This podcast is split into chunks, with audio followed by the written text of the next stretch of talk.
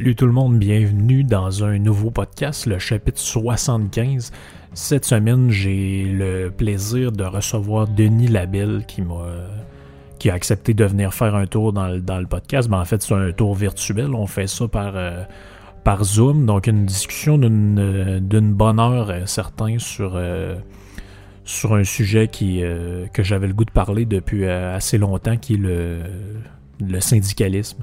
Euh, parce que Denis, pour ceux qui ne le connaissent pas, c'est un entrepreneur euh, qui, a, réussi dans, son milieu, dans le fond, qui est euh, ceux qui ne connaissent pas son entreprise, à voir ça, c'est Tamco, tamco.ca. Donc, euh, Denis fait des, euh, des, volets de contrôle, en tout cas.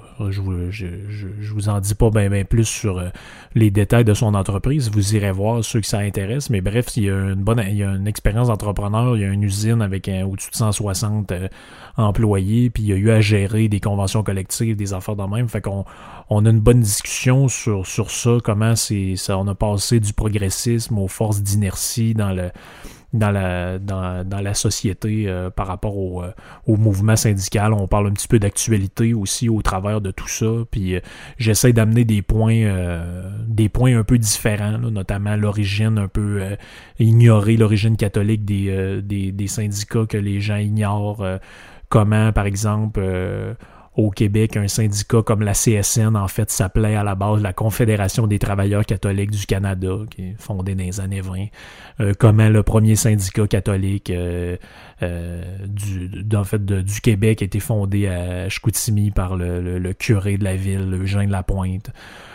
comment, en fait la plupart des grandes grèves des années 30, 40, 50 ont été ont été supportées par les, le, euh, la religion catholique à l'époque. Puis euh, j'en ai pas parlé dans, dans, le podcast, mais on aurait pu aussi déborder. Peut-être que ce sera le sujet dans un autre euh, dans un autre dans un autre segment, un autre podcast avec peut-être un autre invité. Comment justement l'arrivée de Duplessis à la fin, des années 40 après-guerre, tout ça a été un mouvement aussi de retournement, tout ça, comment les, les les syndicats de catholiques, finalement, comment la religion catholique a commencé à collaborer avec le, gouvernement, délaisser un peu les syndicats qui sont devenus finalement progressivement euh, laïcs, athées, puis tout ça. Donc, il y, a, une analyse qui est à faire de tout ça. Non, mais euh, l'aspect historique, on l'aborde un petit peu en jasant, mais euh, c'est surtout ce qui est intéressant de jaser là-dedans, c'est vraiment de l'expérience de Denis, puis de comment comment il a, vu les choses, puis tu sais, j'aurais pu parler de plein d'autres affaires, euh, comment, même dans les années 50, euh, Gérard Picard, qui était le, chef de la CSN à l'époque, c'est un gars qui avait fait ses études au petit séminaire de Québec, puis en fait, il se destinait à devenir père blanc euh, dans un dans un. Il se destinait finalement à une, carrière ecclésiastique. Finalement, il a, abandonné ça pour virer dans le, dans le syndicalisme. Comment un bonhomme comme Michel Chartrand aussi, qui est une espèce d'icône du syndicalisme québécois, comment même lui, finalement, au début de sa vie, pour montrer le lien qu'il y a entre ces deux affaires-là, il est parti pour devenir moine à la trappe d'Oka puis euh, faire du fromage. Et finalement, il a changé d'idée parce qu'il pouvait pas se marier. Puis il est sorti de là. Puis comme il le dit lui-même dans le petit extrait audio que vous allez entendre, euh, c'était pour incarner le, catholicisme, le catholicisme social. Je vais en parler un petit peu dans la discussion avec Denis. Euh, il explique lui-même comment il, euh, comment il voyait ça, le, lien entre le syndicat et la religion. Comment ça fait que Michel Chartrand est rentré à la table alors qu'il était un jeune homme et puis euh, peut-être encore plus violent qu'aujourd'hui? D'abord, si on est chrétien, on doit, on doit vouloir réaliser ça, ce christianisme-là, l'incarner quelque part, ou de quelque façon que ce soit. Tu boycottes tout, puis tu bottes le cul de ton gouvernement. Faut savoir les affaires où ce qu'ils sont, tu sais. Mais le gouvernement qui laisse faire, pourquoi est-ce qu'il nationalise pas ça, la distribution? Ça se fait, ça? Mais là, il faut que je mette ben, l'essence dans l'auto, là. Ben, oui, ben, oui, ben, fais campagne, fais campagne. T'as un micro devant toi tous les jours, alors fais campagne, tu sais.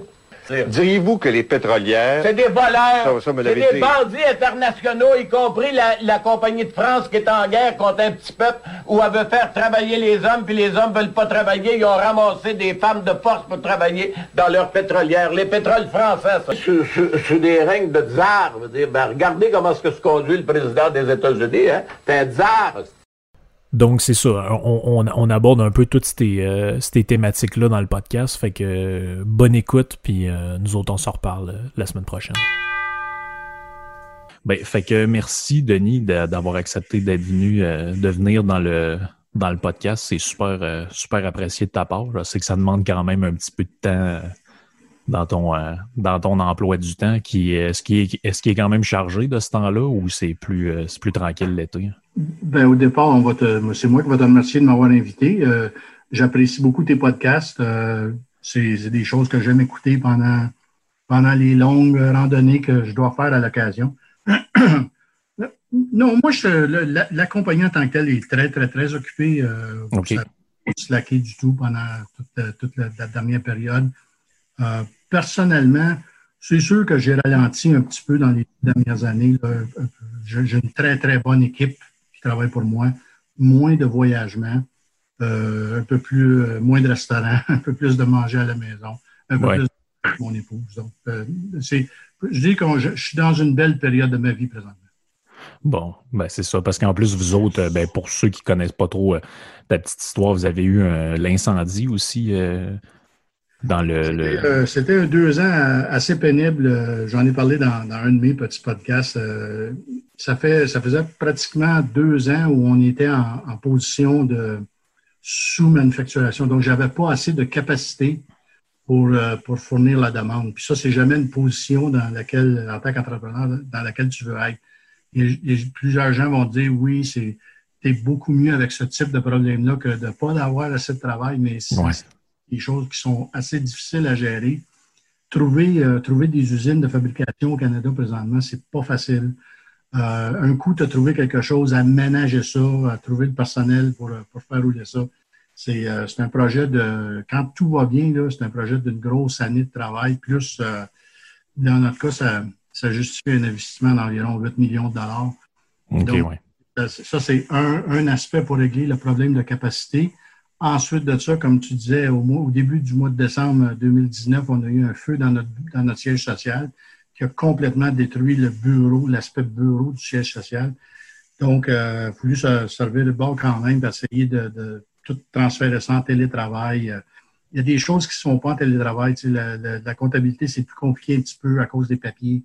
Euh, même chose pour le bureau de commande. Dans notre cas, qui est tous des produits custom, c'est moins facile. Donc, on a trouvé des places à l'intérieur de l'usine pour que ces gens-là puissent être capables de travailler.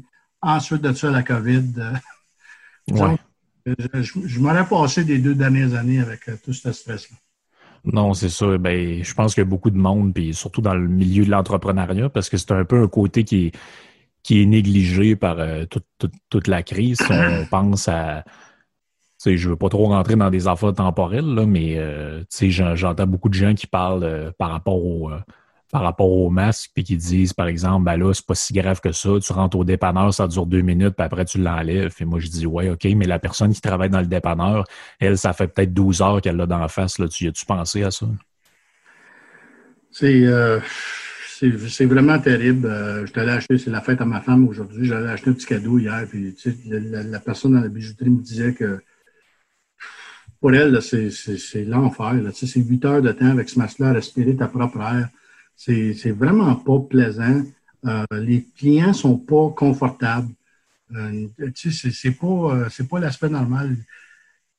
On continue à dire que à l'automne, quand les gens vont voir la dévastation que ça aura fait dans J'entends des chiffres, là. On parle de 60% des restaurants qui ne pourraient pas survivre cette période-là. non, c'est ça. Quelqu'un qui a des, qui a des espaces, des espaces commerciaux à louer, les grands centres d'achat, ce que les, les gens ne pensent pas, comme on a entendu, Macy's, euh, Saks, euh, Aldo, euh, combien de compagnies qui sont placées sur, la loi de la protection de la faillite. Ce que les gens, ah, oh, ben, c'est pas grave, ils vont réorganiser leur dette, puis ils vont réouvrir après. C'est parce qu'il va s'effacer des milliards de dollars de dettes qui, pour la plus grande part de ça, appartiennent à des fonds de pension. Ah oui, c'est ça. Il y a un créan... La dette a un créancier, puis si le créancier n'est pas remboursé, bien, il y a quelqu'un quelque part qui son, son rendement, il ne l'aura pas. E, exactement. Donc, les gens n'ont pas, euh, saisissent pas l'étendue du dommage qui va avoir été fait pendant, pendant cette période-là. Ça va être, ça va être des choses à, à ben regarder. Puis dans ton cas, à toi, pour ce que tu fais, et ce que tu aimes faire, ça va être des belles choses à étudier, à, savoir, euh, puis à tirer des leçons de comment cette, cette période-là de l'histoire euh, va, se, terminer. Oh oui, moi je pense que pour le, ben, le, le, futur à court terme, mais surtout à long terme, cette période-là, clairement, va être étudiée par les, si on pouvait se projeter, je ne sais pas moi, en 2050 ou 2060, les historiens de l'époque vont très certainement écrire euh, des dizaines et des dizaines de livres sur la période qu'on vit actuellement. Puis les psychologues vont étudier le comportement grégaire des gens qui, à un moment donné, sont tous allés s'acheter du papier de toilette, à un moment donné, ont tout fait telle affaire. Puis c'est clair que ça va faire l'objet d'études. Euh, approfondi, là, que peut-être en ce moment, on n'a pas tout à fait le recul pour réfléchir à ça, pour dire, ouais, comment ça se fait qu'on a fait ça plutôt que telle affaire, mais c'est clair que ça va venir éventuellement. J'ai pété ma coche pendant une de mes interventions avec Jeff euh, au mois de juin. Moi, je suis convaincu. Tu sais, tu as, toute l'élite globaliste mondiale qui, euh, qui avait leur, euh, leurs agendas qui, étaient, qui, semblaient, qui semblaient être bien planifiés, puis tout le monde embarquait euh, puis il attendait que Mme Clinton embarque aux États-Unis pour continuer à détruire l'économie des États-Unis puis les rabaisser au niveau de au, reste du niveau mondial. Puis tu sais, Donald Trump a tout mis, euh, est arrivé là-dessus comme, comme un chien d'un jeu de quilles. Là, tu sais, il, a, il, a, vraiment mis la merde dans leur plein. Puis euh, on ne veut pas être conspirationniste, mais moi je dis qu'il y a une grosse partie de ça que c'est strictement pour l'enlever du pouvoir. Moi, ben, c'est sûr a. C'est ça qui C'est ça qui aujourd'hui qui est, est un peu dommage ou qu'on est obligé de constater, c'est qu'à chaque fois qu'il y a des problèmes sociaux, il y a une récupération politique de ça. Puis exactement comme, mettons, si on se rapporte au printemps 2012 au Québec, euh, ces événements-là ne seraient jamais arrivés s'il y avait eu le Parti québécois au pouvoir augmentation des frais de scolarité ou pas. Mais là, vu que c'était Charret qui avait mauvaise presse, ça faisait dix ans qu'il était là, puis qu'il y avait toutes sortes d'histoires de corruption puis de machin, ben les centrales syndicales ont supporté le mouvement étudiant pour les faire sortir dans la rue dans le but d'essayer de créer une genre de, de révolution, un genre de mai 68 à la sauce euh, à la sauce québécoise. On dirait que les gauchistes peuvent faire ce qu'ils ont à faire sans, sans, sans payer le prix médiatique. Et euh, c'est pareil de l'autre côté. Euh, c'est dommage parce que présentement, il se fait des torts irréparables au niveau des budgets. Euh, puis, on, parle de toutes les, toutes les provinces des États-Unis même, où il, va y avoir des prix à payer pour ça plus tard. moi, tous mes barèmes économiques, tout ce que j'ai appris à travers les années, tout ça, c'est complètement sorti par la fenêtre présentement. Il n'y a aucune, le, marché boursier fait plus de sens, les budgets des gouvernements font plus de sens. Euh, donc, ça ne sert plus à rien d'analyser ça parce qu'il doit y avoir un autre, un autre courant de pensée que moi, je ne connais pas. Oui, c'est ce que. C'est ce que. Ben, c'est ce que Harper appelait dans son dernier livre Les Keynésiens détraqués. Je trouvais que l'expression était quand même intéressante. Il disait, tu sais, il expliquait dans ce livre-là que quand, euh, la, techniquement, l'approche de, social-démocrate ou keynésien dans l'économie, c'est quand ça va mal, c'est le rôle du gouvernement de injecter de l'argent puis d'imprimer de l'argent, si tu veux, pour la, refaire circuler, puis faire en sorte que les choses, euh, la, crise se règle de par elle-même, versus, mettons, couper les taxes, un peu ce qui se fait en Allemagne en ce moment, réduire les taxes de vente pour stimuler l'achat, tout ça. Et lui, il disait, on est arrivé dans une époque où ces Keynésiens-là font ça même quand il n'y a pas de crise, ce qui est complètement contraire à leur propre théorie. Et, lui avait vraiment, euh, les paroles suivaient sa pensée. Euh, dans son deuxième mandat, minoritaire, ou quand la, crise de 2008 est arrivée, son premier, euh, son, premier réflexe avait été de donner une note économique en parlant qu'on était pas coupé dans la, grosseur de l'État, mmh. réduire certaines dépenses. Euh, lui avait vraiment pris le point de va, va falloir baisser notre niveau de vie pour se remettre au nouveau niveau. Puis il avait été ramené tout de suite à l'ordre avec un, un une alliance euh, quasiment, euh, quasiment démoniaque de, du Bloc québécois, du Parti ah, oui, c'est vrai. et puis des, des néo-démocrates euh, pour dire non, non, non, non, le cave. On ne coupe rien ici, là. On n'est pas ici pour couper, on est ici pour dépenser. C'est de là que les déficits, sont les déficits sous Harper ont commencé à cette période-là. C'est comique parce que ça lui a été remis sur le nez par les deux côtés après. C'est comme pas, quand tu ne suis pas ta pensée à toi, tu gagnes jamais longtemps. Non, c'est ça. Tu finis toujours par, euh, par te faire reprocher euh, tes, euh, tes actes là-dedans, même si c'était le contraire de, de, ce que tu voulais faire. Mais on a comme un peu effleuré le sujet, puis ça nous amène sur ce qu'on ce qu'on voulait jaser, toi et moi, aujourd'hui, à savoir le, l'influence, si on veut, ou la, situation du, euh, du, mouvement syndical ou de, des normes syndicales euh, dans notre société. Puis tu sais, j'en parle, euh, j'en ai parlé durant le temps de, cette crise-là du, du COVID-19 avec beaucoup de gens parce que y a, étrangement, ça m'a quand même surpris parce qu'habituellement, les gens ne parlent pas vraiment de ça, mais je pense que il y a beaucoup de gens qui ont été un peu choqués par toute la protection syndicale entourant les employés qui travaillaient pas, mais qui étaient payés pareil. Un peu, c'est ce que Jeff avait dit, là, que des gens voyaient leur salaire euh, coupé partout, des gens mis à pied, des gens qui sont obligés d'être sur un programme d'aide. Puis on oublie pas qu'à à ce moment-là, quand ça a été annoncé que les employés de l'État étaient mis en congé forcé, si tu veux, mais plein salaire, alors que le premier ministre pleurnichait à la télé pour avoir des bénévoles dans des euh, CHSLD puis un peu partout il n'y avait pas encore de PCU d'annoncer. Fait les gens qui avaient été mis à pied par les, entreprises, tout, ils ne savaient pas pantoute sur quel pied danser. On faisait appel à des dons dans des banques alimentaires, puis tout ça. Euh, on était vraiment devant l'inconnu. Puis j'ai été surpris à ce moment-là de voir combien il y a de gens dans mon entourage que normalement, c'est des gens qui, ben, je dirais pas qu'ils sont pro-syndicat, mais qui n'ont pas d'idée vraiment par rapport à ça. Ça les laisse plutôt indifférents. C'est pas un sujet qui jase vraiment.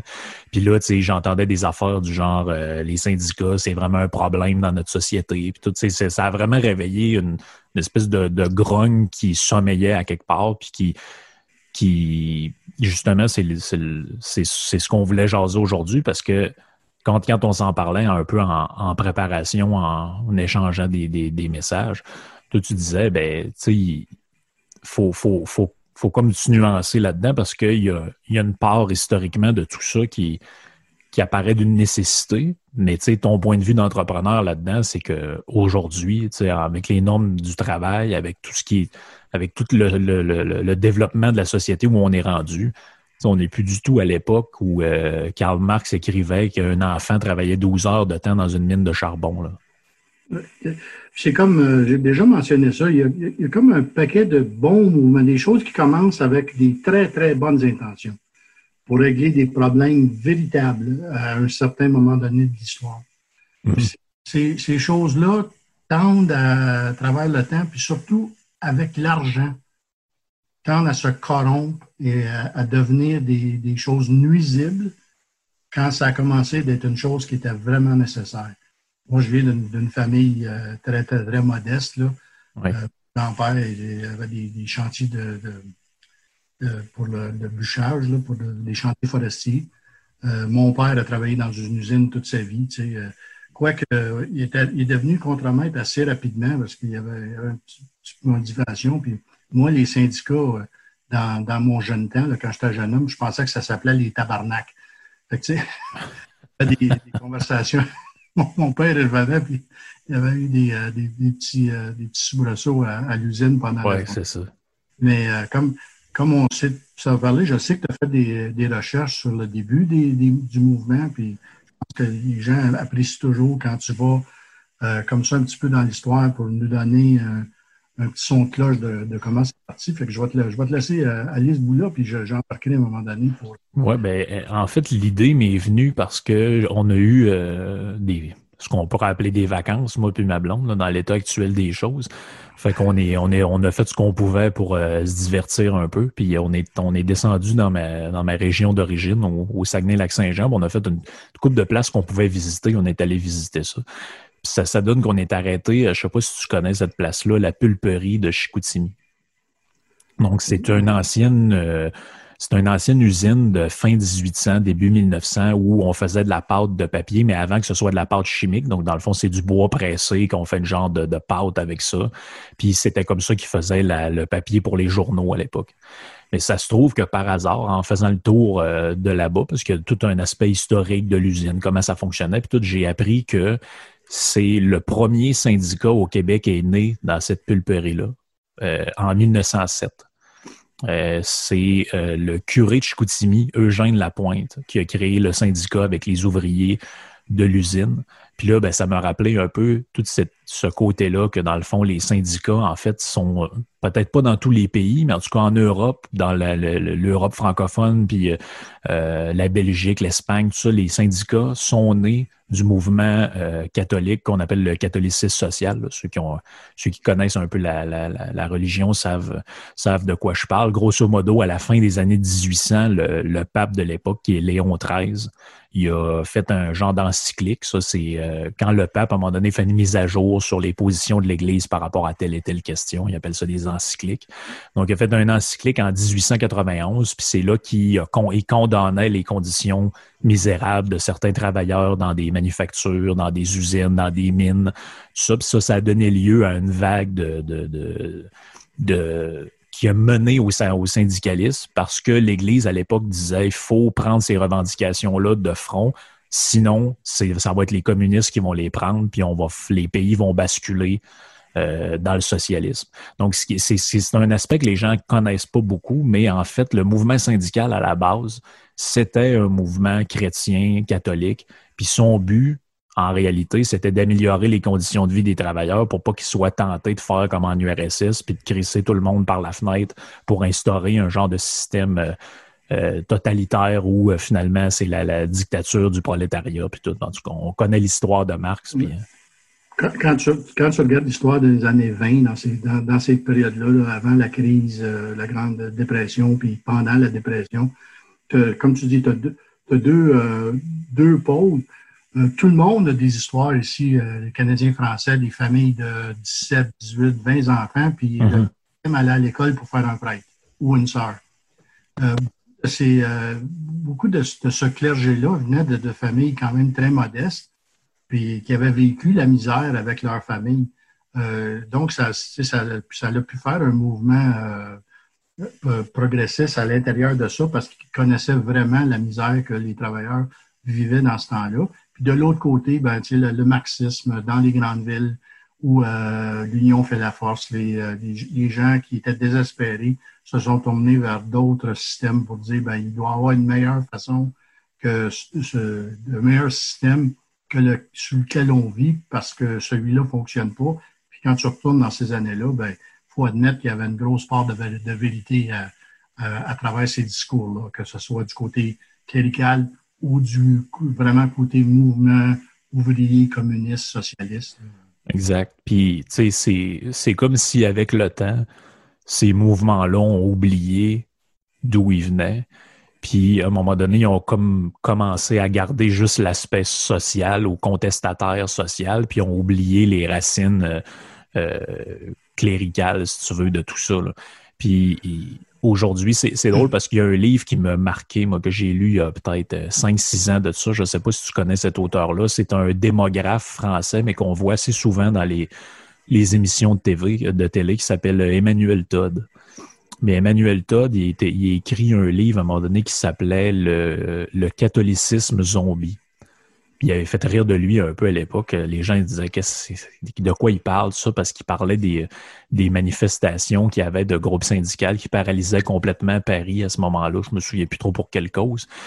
Puis il traitait justement de ce sujet-là là-dedans, comment les, les, mouvements contestataires de, de, gauche et d'extrême gauche sont en réalité des, des gens que si tu remontais 40 ans passés, c'est des gens qui peupleraient les églises. À l'intérieur d'eux autres, ils ont intégré cette vieille mentalité-là judéo-chrétienne de haine des gens qui ont réussi, la haine des riches, la haine de l'argent. Puis il donnait dans ce livre-là toutes sortes d'exemples que même quand tu lis la Bible, tu retrouves ça là-dedans. Jésus qui chasse les marchands du temple. Euh, tu as toutes sortes de phrases, là, j'en ai noté quelques-unes. Il y en a une, moi, qui me fait particulièrement rire, c'est dans euh, un bout de l'évangile de Saint Matthieu. On dit Il est plus facile à un chameau de passer par le trou d'une aiguille qu'à un riche d'entrer dans le royaume de Dieu. qu'est-ce que ça veut dire? Ça, ça veut dire la richesse, la réussite monétaire, finalement, c'est suspect. vous n'irez pas au paradis, vous avez réussi parce que vous avez exploité les autres, parce que vous êtes un salaud. Ben, c'est le fondement même de la pensée, de la lutte des classes, tout ça. Puis, comme, encore là, on ne peut pas dire que certains de, ces dires-là sont faux. C'est effectivement ce qui se passait. Puis, comme je te dis au début, on, là, on avance dans le temps. Euh, je viens de finir une, petite série de trois épisodes sur, euh, sur Netflix qui s'appelle Fear City, mhm. qui parle justement de, la pègre euh, à New York pendant les années 50, 60, 70. et, et c'est là que quand, quand l'argent, puis quand quelqu'un a commencé à penser qu'il y avait un gros pouvoir à obtenir, à contrôler les travailleurs, à faire certaines choses et non pas d'autres.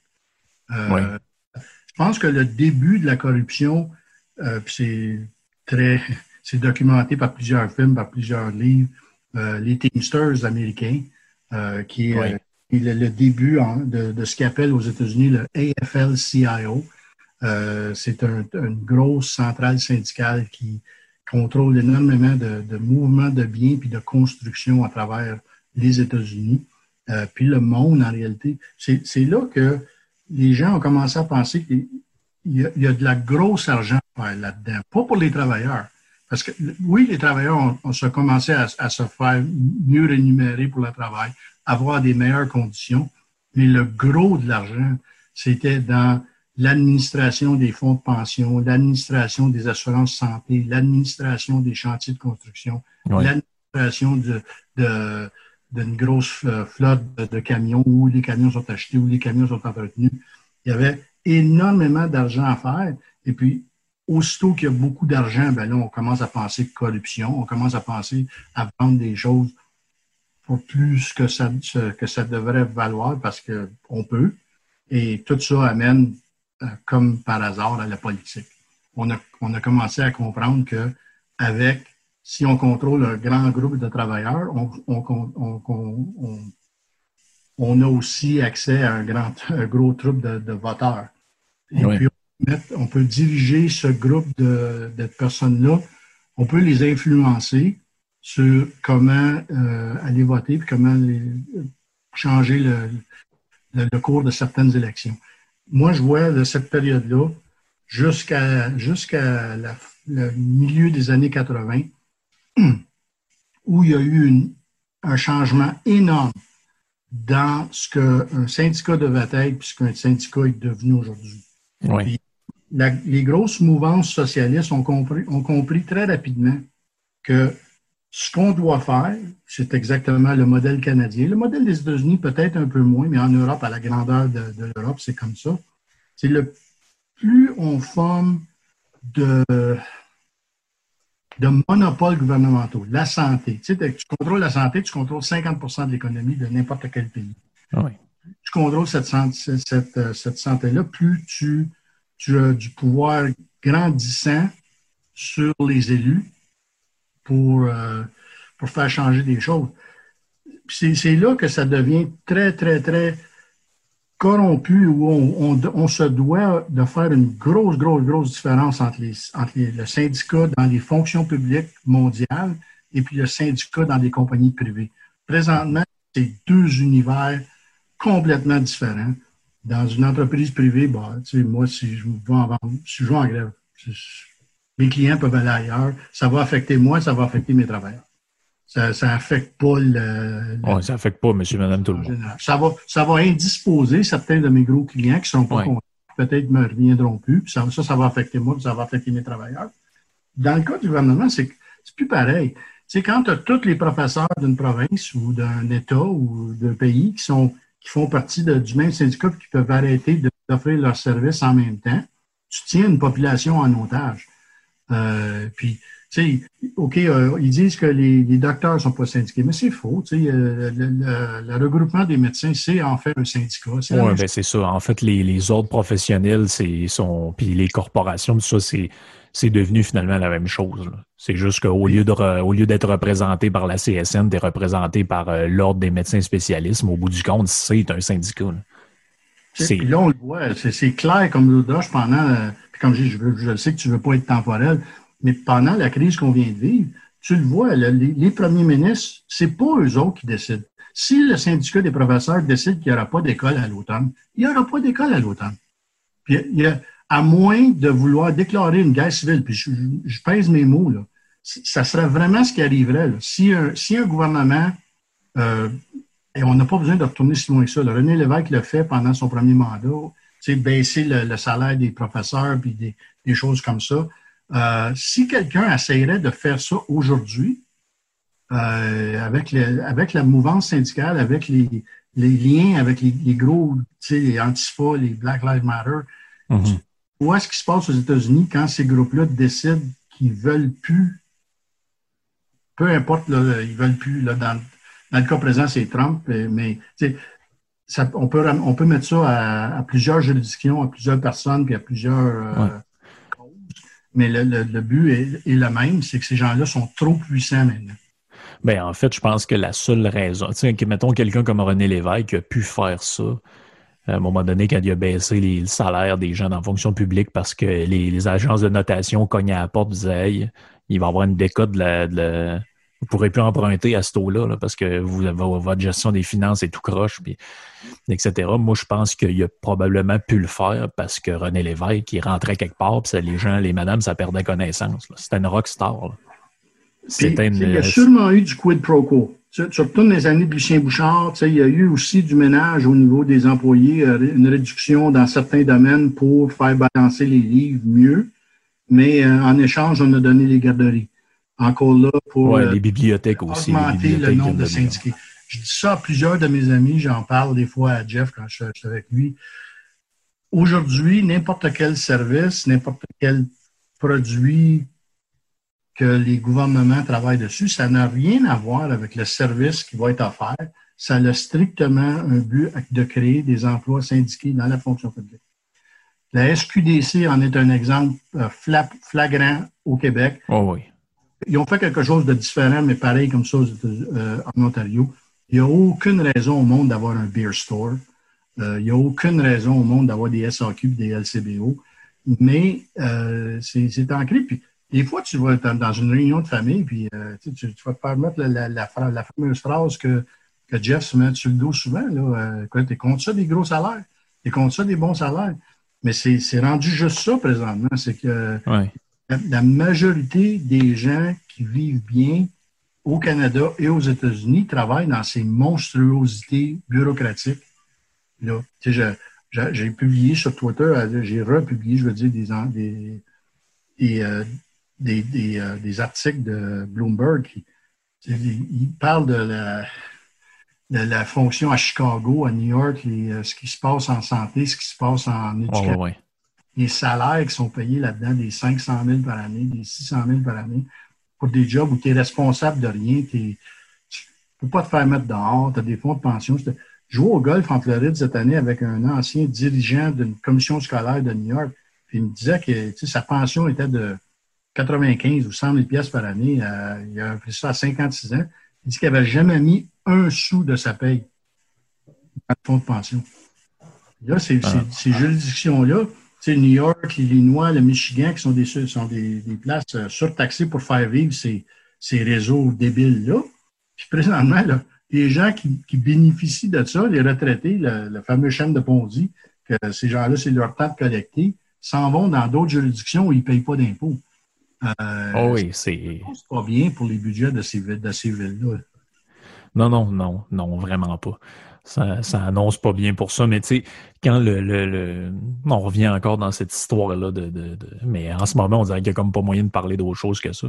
Mais euh, je me souviens, Yann Sénéchal disait quand... Euh, justement pour faire en ce moment, il y avait une fenêtre d'opportunité pour faire craquer ce système-là puis faire changer. Comme je te disais, René Lévesque bénéficiait à son époque d'un aura de, de, respectabilité. Puis écoute, il a même frappé un clochard en char, il l'a tué, puis ça, ça dérangeait personne.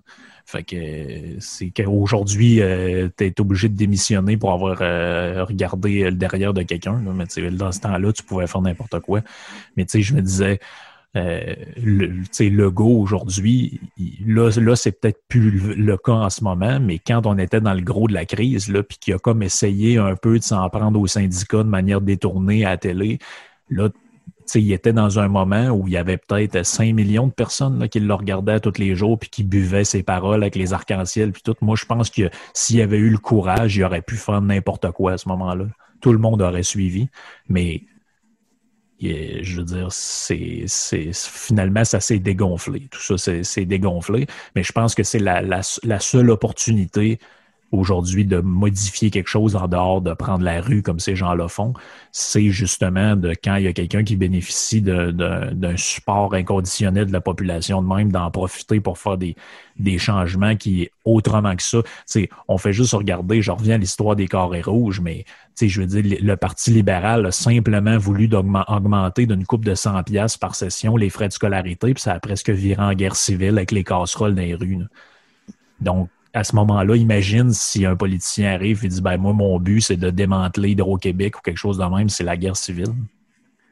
Oui, puis tu sais, euh, comme tu dis, il y a eu des, il y a eu des ententes à un moment donné où euh, c'est comme en, entreprise privée, quand tu négocies, euh, tu sais, il y a un principe que la table, c'est la capacité de payer de l'entreprise.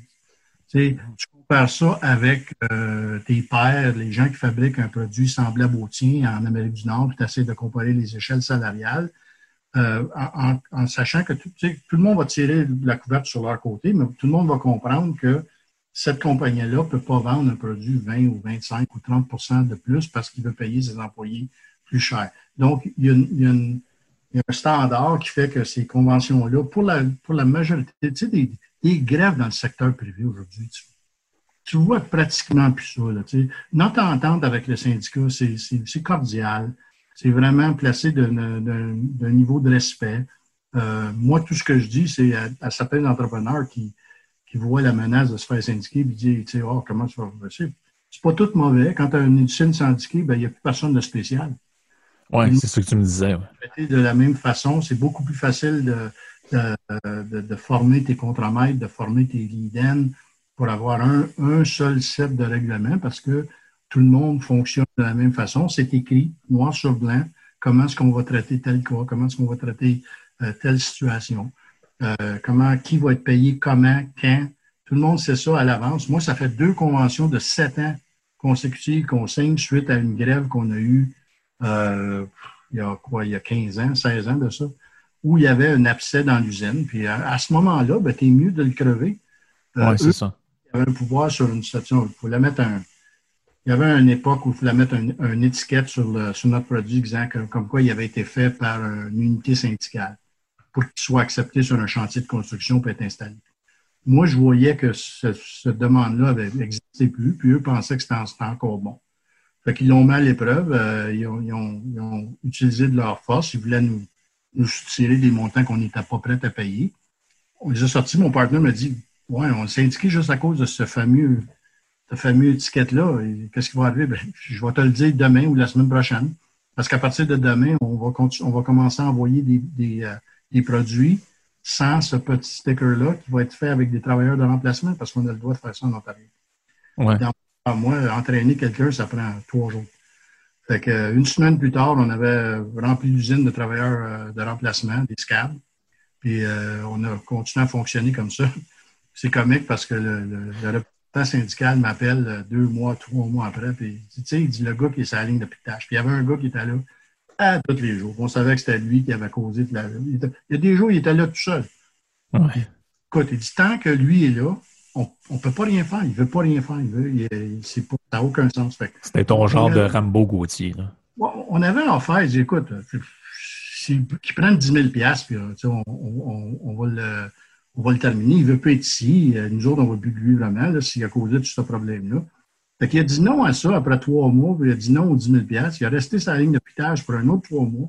Finalement, les autres travailleurs sont venus au syndicat et ont dit Hey, hey, hey, on n'est pas capable de trouver un job qui paye comme celle-là payait. Euh, retourne à la table et vois s'ils peuvent être assez gentils pour nous faire l'offre qu'ils nous avaient faite il y a six mois. Puis euh, ce qu'on avait fait, là, on avait signé quelque chose de semblable à ça, avec mais euh, sur une plus longue période, un sept ans qui, voulait faire. C'est les deux grosses euh, concessions que j'avais pris gagner. Cela, c'est la longueur de la convention collective et, et le fait que c'était quoi l'autre? On, on, pouvait séparer nos, notre le département de du contrôle de qualité. Oui, oui.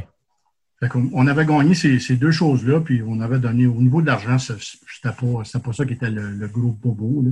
Euh, puis à ce moment-là, cette personne-là est partie pour zéro. Non. tu, tu, peux pas, tu peux pas, euh, tu peux pas négocier avec quelqu'un qui n'a pas de logique. Non, c'est ça. Mais, mais ce que je dis, c'est que ce qui va se passer présentement, ce qu'on parlait tantôt, là, il va, il va avoir les, les juridictions vont avoir tellement de dettes que les, il va arriver un moment donné où ils peuvent, tu sais, ils sont, le niveau de taxation, ils l'ont tout atteint. La courbe de l'affaire dans toutes les juridictions canadiennes, sûrement en Europe, ils savent. C'est essayé par Hollande, c'est essayé par Justin, c'est essayé par Kathleen Wynne, en, par Notley en, en, Alberta. Tu augmentes les impôts puis tes revenus baissent. Oui, mais les, les... Ils sont capables de se payer un comptable qui va te faire dire, puis euh, fais ça, fais ça, fais ça. Puis plus le gouvernement devient euh, agressif, ben plus notre comptabilité va être agressive parce qu'on va essayer des choses qu'on n'avait pas besoin d'essayer avant pour pas payer. Tu sais, je ne donnerai pas 75% de mon salaire au gouvernement, c'est pas vrai. Non, non, ben, mais ça, euh, même dans des exemples bien, bien simples, c'est facile à comprendre.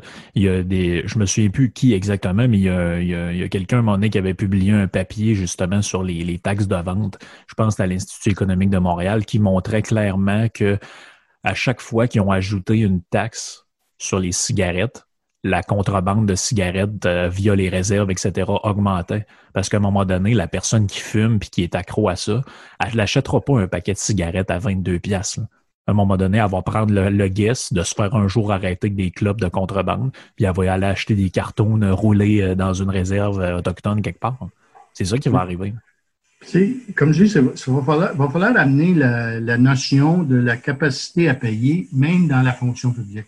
Ouais passer, de mon avis à moi, là, une manière euh, sans, sans se retrouver en guerre civile, c'est que les équipes de, de, les agences de cotage vont dire que le coût de l'emprunt devient trop cher. Les gouvernements vont s'asseoir avec les syndicats et dire Qu'est-ce que vous voulez qu'on fasse? On va-tu payer le tiers du budget juste à payer l'intérêt de la dette? Ou voulez vous asseoir? Moi, c'est. Ben, ça a déjà commencé un peu. Là, dans la fonction publique, ils disent, eux, que le seul comparable qu'ils ont, c'est des compagnies comme Bell ou Air Canada, qui étaient des anciennes compagnies de la couronne, euh, où il y avait eu déjà des, euh, des ententes. Fait qu'eux, eux, eux veulent pas se comparer à mon usine. Ils veulent pas se comparer à ce qui se passe dans ta compagnie à toi. Ils veulent se comparer à des choses qui n'existent plus. Non, c'est euh, ça. Je pense que le gouvernement va dire, tu sais, tu peux pas payer un employé, je l'ai expliqué souvent, le, plus gros, mon plus gros compétiteur pour les employés à Ottawa, c'est le gouvernement fédéral de la ville d'Ottawa je suis incapable d'engager un commis bilingue. J'ai pas les ressources pour payer. Eux vont payer. Si tu parles anglais, français, tu t'en vas au, euh, au, gouvernement fédéral ou à la ville d'Ottawa, c'est 60, 65 000 en commençant. Juste à faire des jobs de tout ce qui est en communication, répondre à des emails, yeux avec des, des, formules déjà écrites par quelqu'un d'autre. Mais ça, ça paye dans ces chiffres-là. J'ai pas les moyens de payer ça sur mon bureau de commande. Si on paye dans 50, 55 000, ce qu'on trouve qui est un, salaire raisonnable pour ce job-là. Oui, c'est très raisonnable. Où les, euh, les gouvernements vont devoir s'aligner avec les payeurs de taxes pour dire va falloir. Euh, puis là, on l'a vu pendant cette période-là. il y avait deux, deux mondes, le monde de la fonction publique puis le monde en général. Il va falloir à un moment donné que ces, ces équilibres de force se placent. Puis je pense que c'est eux qui sont en train de creuser leur propre tombeau, là, à, à, faire des, des, des, déficits, des dettes Parce que pour eux, c'est toujours le même recette. Taxe plus, puis dépense plus. Taxe plus, puis dépense plus. Je pense qu'on arrive... Euh, Jeff et moi, ça fait 15 ans qu'on dit qu'on aurait dû arriver à ça déjà. Euh, oui, le, On n'a pas la capacité d'un pays de s'endetter. Mais euh, moi, je continue à dire qu'il va y avoir un moment donné où il, va falloir qu'il y ait un son de cloche qui, se donne et dire que euh, oui, il va falloir que ces, ces, ces conditions-là reviennent vers le payeur de taxes et non pas de l'autre côté. Oui. Mais ils ont réussi, euh, je ne sais pas de par quelle manière, à rentrer dans la tête de beaucoup de gens que l'endettement, c'est pas grave, puis que finalement, imprimer de l'argent de même, il n'y a aucun problème. Moi, je, l'ai encore entendu dans un truc de famille il n'y a pas longtemps. Ah oui, les taux d'intérêt sont bas, puis euh, quand même, même qu'ils feront un trillion de dettes, euh, c'est, pas plus grave que ça. Il y a plein d'économistes qui le disent. Tu, tu te fais répondre des affaires de même. Moi, je dis tout le temps, mais tu iras voir, voir au Venezuela, imprimer de l'argent, voir qu'est-ce que ça fait. À un moment donné, quand il y a tellement d'inflation que tu es obligé de tuer ton chien pour le manger parce que tu plus capable d'acheter euh, une bouteille d'huile d'olive et des poitrines de poulet à l'épicerie parce qu'il n'y en a pas, parce que l'épicerie est vide. Les hommes, mais là, t'exagères, ça viendra jamais de même ici. Ben, tu iras voir en Grèce aussi, quand à un moment donné, le gouvernement fait des arrêtés sur comptes épargne du monde pour piquer leur argent parce qu'il n'y avait plus une scène d'un coffre. J'ai été président d'une association manufacturière mondiale qui est basée à Chicago. Et puis pendant cette année-là, j'ai eu l'occasion, j'ai eu la chance de rencontrer un paquet de, gens avec des meetings où je représentais l'association. Je me rappelle d'un meeting en particulier où j'avais parlé à un économiste euh, je, je connais M. Beaulieu, euh, très, premièrement, un super orateur, un gars qui connaît son affaire, il a son agence. Euh. Puis, tu sais, exactement ce que tu viens de dire. Là, tu sais, euh, quand je rencontre du monde, puis la dette, le déficit, il dit, premièrement, on va parler de deux choses. On va parler des États-Unis, on va parler de le reste du monde. Il dit, pour nous autres, ce système-là, ça nous, ça, ça nous regarde pas. Parce que contrairement à tous les autres pays qui ont fait ça, il dit ici, si on voudrait, puis je l'ai déjà dit, je pense avec Jeff, si tu mets une taxe de 50 sous du gallon sur l'essence aux États-Unis, euh, ce qui créerait une guerre civile, mais mettons qu'un politicien qui aurait le courage de dire, là, écoute, on est, on est à côté, là, on va se faire décoter, on ne peut plus emprunter d'argent, on ne peut plus en, en, collecter. Ce qu'on va faire, on va mettre une taxe de 50 sous du gallon. Ça sera encore le gallon d'essence le moins cher au monde. Oui, c'est ça. On va mettre ce 50 sous-là, pas, au gouvernement, on va mettre ça directement à la trésorerie contre la dette. Il effacerait leur déficit, la dette là, de 21 trillions, je ne sais pas vendu, pour effacer ça à l'intérieur de 10 ans, avec la puissance économique des États-Unis. Oui, euh, puis avec la, marge, la marge de manœuvre qu'ils ont. Hein. C'est ça. Comme nous autres, on va à SAQ on paye une bouteille de vin 25 qui devrait nous coûter 15. Mais tu sais, on se dit, ah, à un moment donné. C'est mon beau-frère travaille là, ou ma belle-sœur travaille là, ou mon cousin travaille là, puis ils ont des bonnes conditions de travail, puis euh, j'en achèterai moins, puis à la fin de l'année, je vais dépenser le même budget. Il y a beaucoup de monde au Québec, puis en Ontario, au Canada, ou euh, en Europe qui pensent comme ça. Mhm. C'est un, un, bas prix à payer. Mais je pense que ça ne prendra pas un grand temps aux États-Unis, à l'Américain moyen, de dire, ouais, ouais, OK ça a du sens. Puis surtout si ça ne va pas à Washington, si ça ne va pas pour que cette gang d'imbéciles continue à dépenser, quelqu'un qui dirait, non, cette, taxe-là, elle ne va, pas dans, va pas dans le gros trou noir, elle va juste à effacer la dette qui, pour la grosse partie, la dette des États-Unis, ils se la doivent à eux-mêmes. Quand tu imprimes, tu te dois de la dette à toi-même, tu crées de l'inflation à long terme. Oui, c'est ça. Pour là, ça, c'est des principes économiques que j'ai appris, mais ça fait longtemps que je suis sorti de l'université puis il y a beaucoup de choses qui ont changé depuis ce temps-là parce que euh, c'est sûr que ça, j'ai eu Jacques Parizeau au HEC comme professeur en économie. Euh, je peux, dire que tu n'étais pas tout à fait d'accord avec ses positions dans, un paquet de choses. Non, mais au moins, c'était quelqu'un qui avait un cerveau quand même, contrairement à ce qu'on entend aujourd'hui. C'est pas un gars qui euh, c'est pas un gars qui, qui, dirait que ce qui se passe présentement, c'est une bonne affaire. Je pense qu'il était plus intelligent que ça. Non, non, c'est ça, c'est ça. ces gens-là avaient une vision euh, quand même. Euh, disons que j'aurais pas été, euh, je, serais pas heureux qu'on soit dans un, État indépendant, mais ça me dérangerait moins que ce soit avec un Parizeau qu'avec les, les guenilles qu'on a actuellement. C'est ça. Puis, pour revenir à l'aspect syndicaliste, puis après ce que je parlais dans notre usine, c'est que dans une grosse entreprise, avoir un syndicat et avoir une entente écrite, c'est pas une mauvaise chose pour l'administration parce que ça rend, les choses beaucoup plus simples.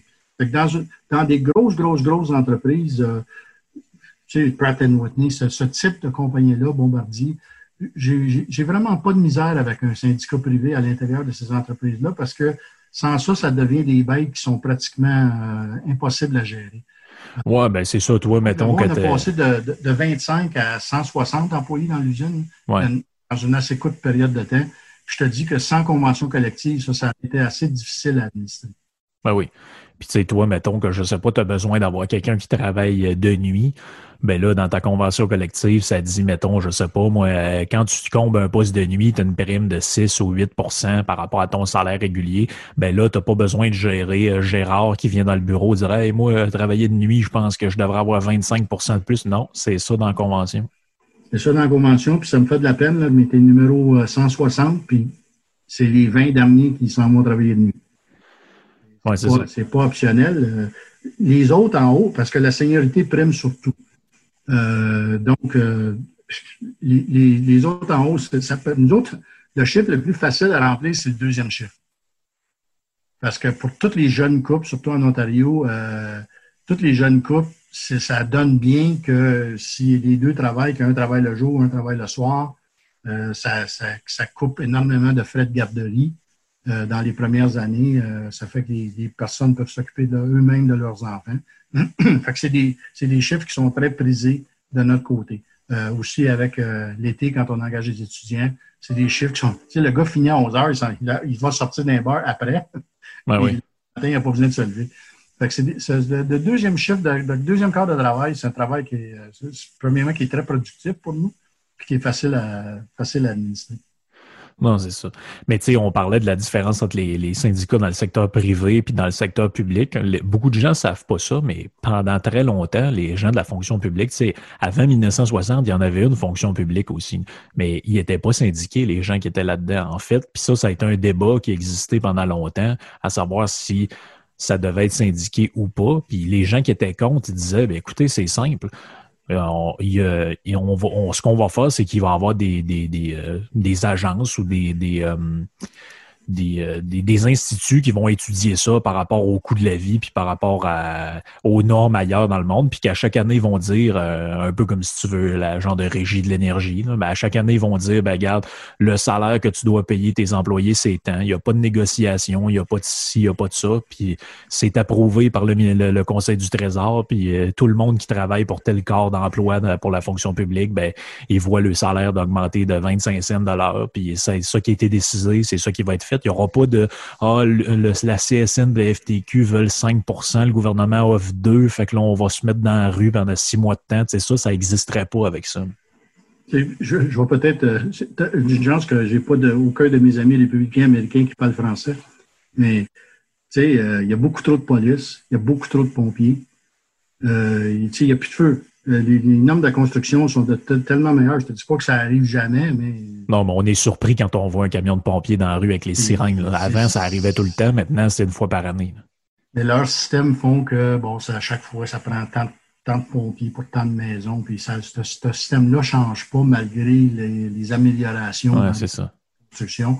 C'est la même chose pour la police. Euh, baisser les standards pour faire entrer c'était une grosse. Euh, je sais que c'était avant ton temps, mais André Arthur, c'était un de ses, euh, un de ses, mm-hmm. pet peeves, ça.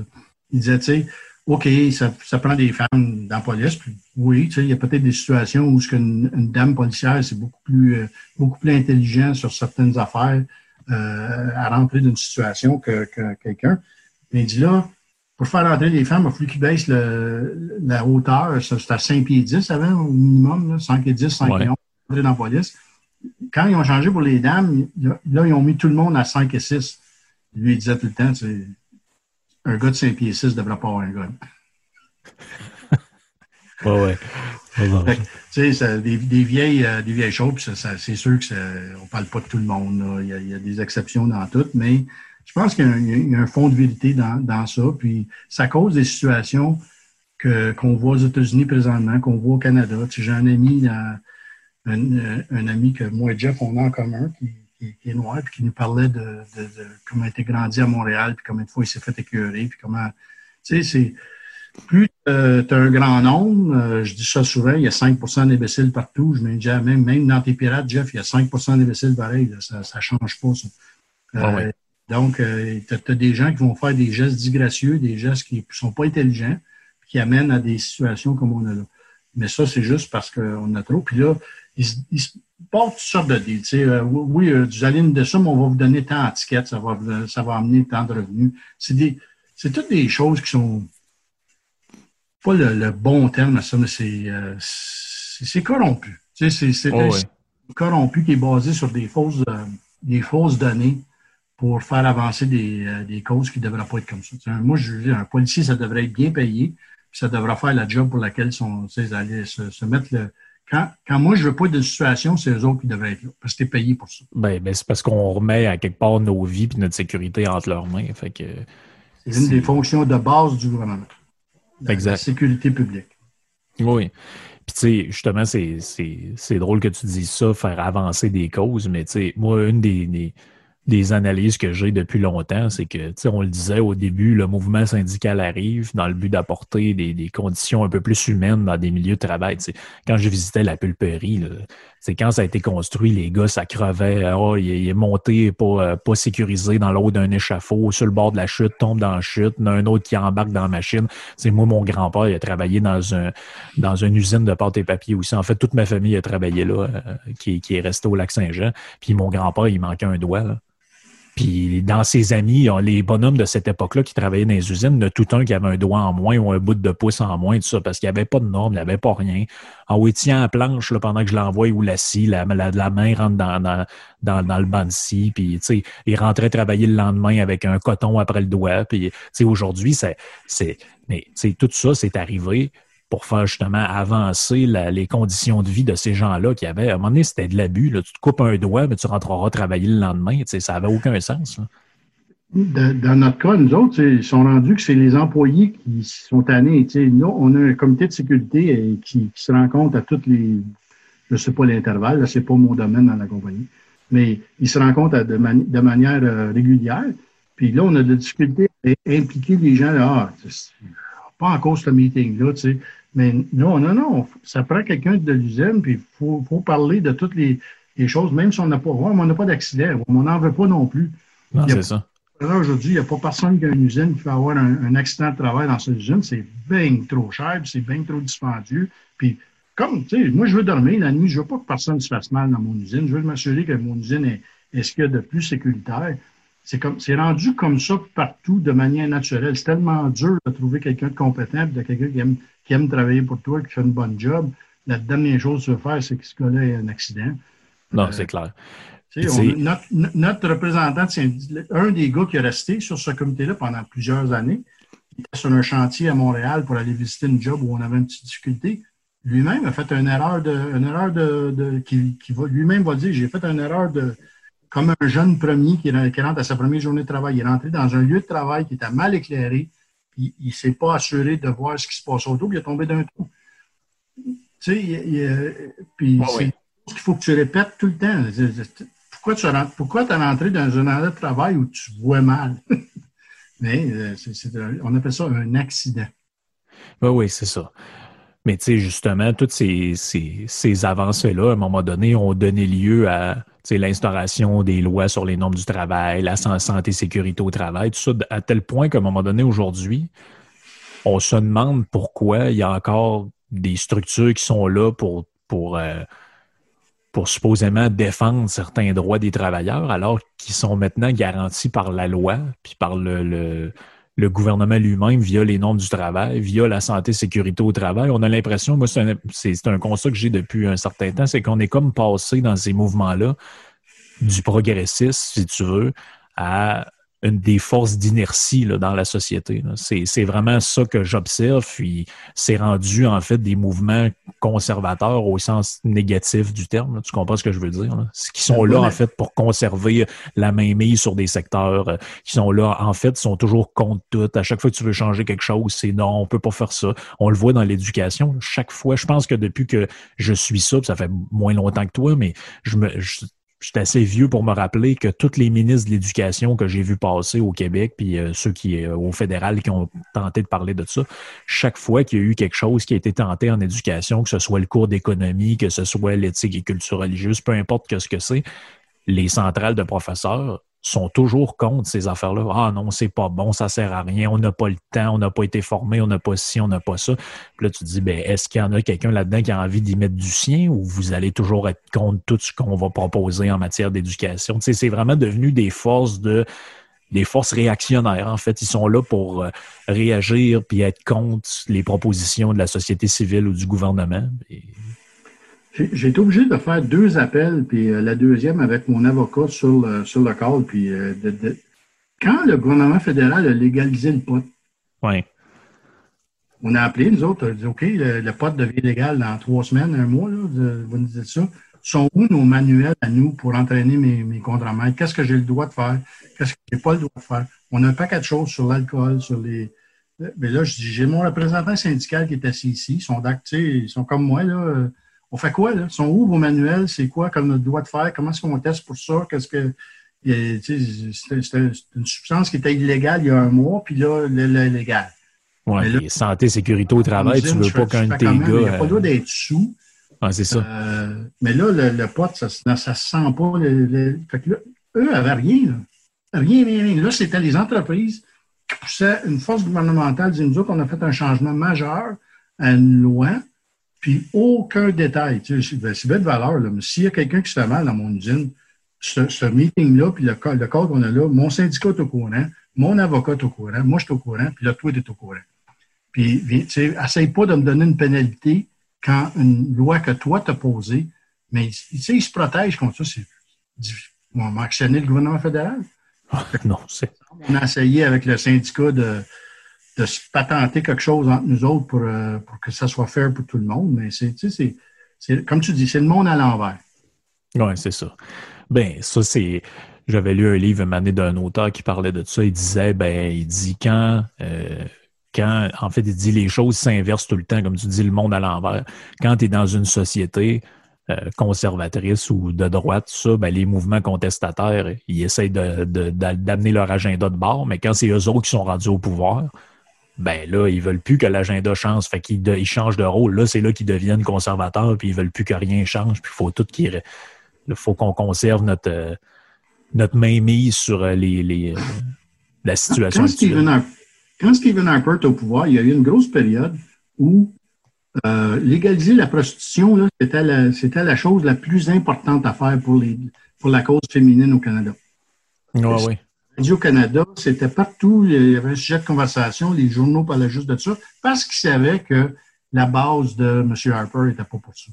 Comment ça se fait qu'avec un, premier ministre qui est, qui est full dans, tout ce, dans, dans toute cette, cette patente-là, dans toutes ces patentes. Là, ça a disparu, ça. C'est plus, plus un problème, la prostitution au Canada, on n'en parle plus. Ah oui, je me souviens. je me souviens. ça, me pue ça, ça me pue au nez de la politique de bas étage au lieu de s'occuper de vrais problèmes, comme on parlait tantôt, de la capacité du payeur de taxes.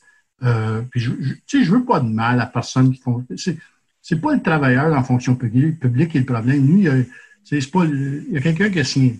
C'est, c'est pas, c'est pas Tavares qui est, qui, qui est dans le tort d'avoir un contrat de 11 millions. C'est, c'est l'EPEC qui a signé ce contrat-là. Oui, c'est Doubas qui est allé donner ça puis qui est sans dans l'équipe. fait, moi, je dis ça comme ça. quand je, quand je signe un contrat, je vis avec le contrat. C'est moi qui l'ai donné, je vais vivre avec, je vais vivre avec les conséquences de ça. Mais dans le cas présent, c'est pas ça qui se passe. Le politicien signe un contrat pour se débarrasser du bobo, pour pas qu'on en parle pendant un autre trois, deux ans, trois ans. Puis, euh, c'est complètement corrompu comme système. Fait que moi, je, je, je veux pas, je veux que ces travailleurs-là soient bien rémunérés, que ça soit raisonnable, mais que ça soit raisonnable avec ce que moi, je peux payer. Oui, non, non, exact, exact. employés qui font des gros salaires. J'ai un gars qui fait au-dessus de 700 000 par année. J'ai des employés dans, dans, mon bureau qui font du 150 000 par année. Tu sais, c'est pas vrai qu'ils ne se payent pas de salaire dans, dans, dans, le secteur privé. Si je veux des employés, il faut que je les paye. Fait oh, exact. Tu sais, et puis, ça ne veut pas dire qu'il n'y a, pas des, des, bons, employés dans le secteur public doivent être payés euh, en considération avec ça. Mais, non, clairement. des choses qu'il faut que je change. Clairement. Oui, il y a bien des choses qu'il faut que je change. Donc, ça fait le tour de la discussion avec euh, Denis Labelle. On a une suite avec des questions qui ont été envoyées par les membres du Patreon. Donc, pour ceux qui s'intéressent, vous pouvez vous abonner pour voir peut-être la petite demi-heure de plus de podcasts avec les questions des, euh, auditeurs des Patreons. On, change de sujet, on parle un petit peu de politique, un petit peu de d'autres aspects. Donc, ceux qui s'intéressent, rendez-vous sur le Patreon. OK, ciao.